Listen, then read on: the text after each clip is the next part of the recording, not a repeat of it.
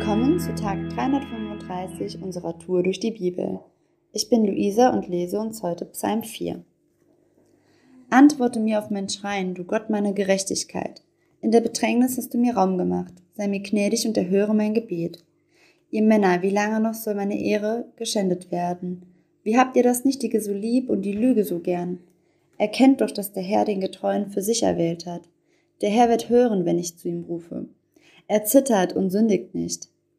Denkt nach in eurem Herzen auf eurem Lager und seid still. Bringt Opfer der Gerechtigkeit und vertraut auf den Herrn.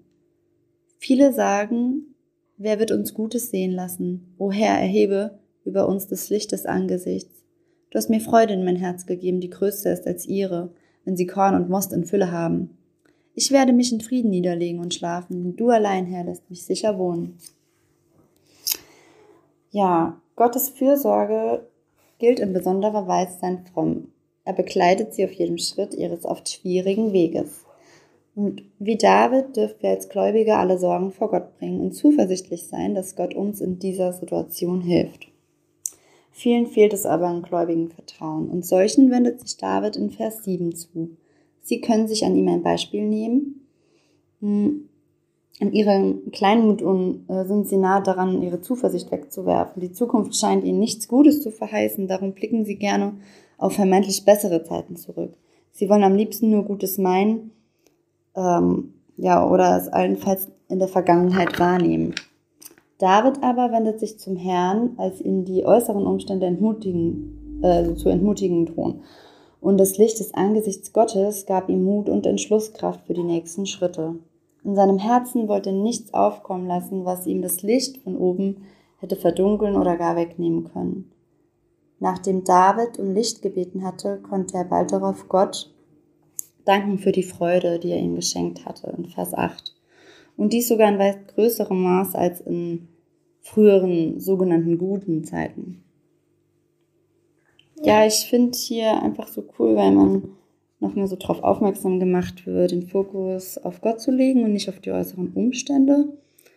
Und wo man vielleicht in die Zukunft blickt und entmutigt ist oder irgendwie, ja, nichts Gutes so sieht, dass man wirklich nochmal, ja, Gottes Licht ähm, leuchten lässt oder Gott darum bittet, dass er nochmal, ähm, ja, sein Licht äh, leuchten lässt. Und das sichere Ruhen in Gott sorgte ja bei David auch in Vers 9 für inneren Frieden. Und der Friede Gottes beherrschte von neuem seine Sinne und Gedanken. Hm. Da steht ja, ich werde mich in Frieden niederlegen und schlafen, denn du allein, Herr, lässt mich sicher wohnen. Ähm, das steht erst am Ende von Psalm 4. Hm. Ich denke, am Anfang kann von, ja, davon noch nicht die Rede sein, denn mit Frieden ähm, hat für David diese Nacht nicht begonnen. Ganz im Gegenteil, zunächst ähm, geht es für ihn höchst dramatisch zu. Nicht äußerlich, aber dafür umso mehr in seinem Inneren.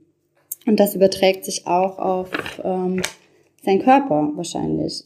Wälzt er sich hin und her und findet keine Entspannung, keine Ruhe, er hat Angst. Und er hofft, dass Gott ähm, ja, sie von ihm nimmt. Und er sagt, Gott meiner Gerechtigkeit, der du mich tröstest in Angst. Aber zunächst ist die Angst da und schnürt ihm die Kehle zu. Sie lässt sich ähm, ja nicht so einfach abschütteln oder durch gutes Zureden verschwindet sie auch nicht. Sie lässt sich nicht mit Mitteln des Verstandes besiegen. Vielleicht sind es Vorgesetzte, vielleicht auch nur Personen, die ihm mächtiger und stärker erscheinen und denen er sich selbst nicht gewachsen fühlt. Ähm, er sieht nicht mal, also er hat ihn ja nicht mehr vor sich. Und obwohl ihm niemand zuhört, führt er diesen Dialog mit ihnen. Also ihr Männer, sagt er ja, ähm, Moment, wie lange noch soll meine Ehre geschändet werden? Ähm, er fühlt sich ungerecht behandelt und verkannt. Aber nicht nur das, er fühlt sich auch verleumdet und in seiner Ehre herabgesetzt und in seiner Würde verletzt und Gerüchte, Halbwahrheiten, Gerede, ja, irgendwelches Zeug, was nicht stimmt, wird rumerzählt und dagegen kann er sich nicht wehren und fühlt sich wahrscheinlich machtlos. Und ähm, was ich cool finde, er bringt aber seine Erfahrung, das, was er mit Gott erlebt hatte, damit rein. Er erinnert sich, der du mich tröstest. Also er erinnert sich daran, dass Gott ihn, dass er das schon erlebt hat mit Gott, dass er ihn getröstet hat. Und ähm, genau. Und deswegen denke ich, es ist verheißungsvoller zunächst auszusprechen ähm, und sich nochmal selbst bewusst zu machen, was habe ich in der Vergangenheit schon mit Gott erlebt, was habe ich schon von Gott empfangen, wofür bin ich dankbar. Und deswegen finde ich es cool, ich schreibe mir solche Sachen immer gerne auf und dann kann ich in Situationen, wo ich, wo es mir nicht so gut geht, wo ich entmutigt bin, wo ähm, ja andere Leute oder keine Ahnung, einfach Dinge in meinem Leben mich vielleicht runterziehen, kann ich mir das angucken und ja, daraus meine Kraft ziehen. Ähm, und dann kann ich auch leichter zur Ruhe kommen und das schafft für mich so eine Basis des Vertrauens, auf der ja, neue Zuversicht wachsen kann. Mm.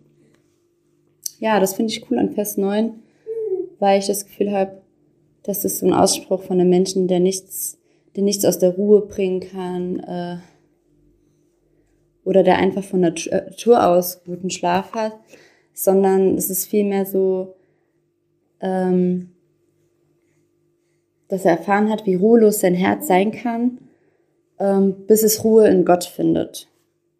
Genau. Ja, heute ist ein guter Tag für einen guten Tag. Lass Gottes Wort in deinem Alltag praktisch werden.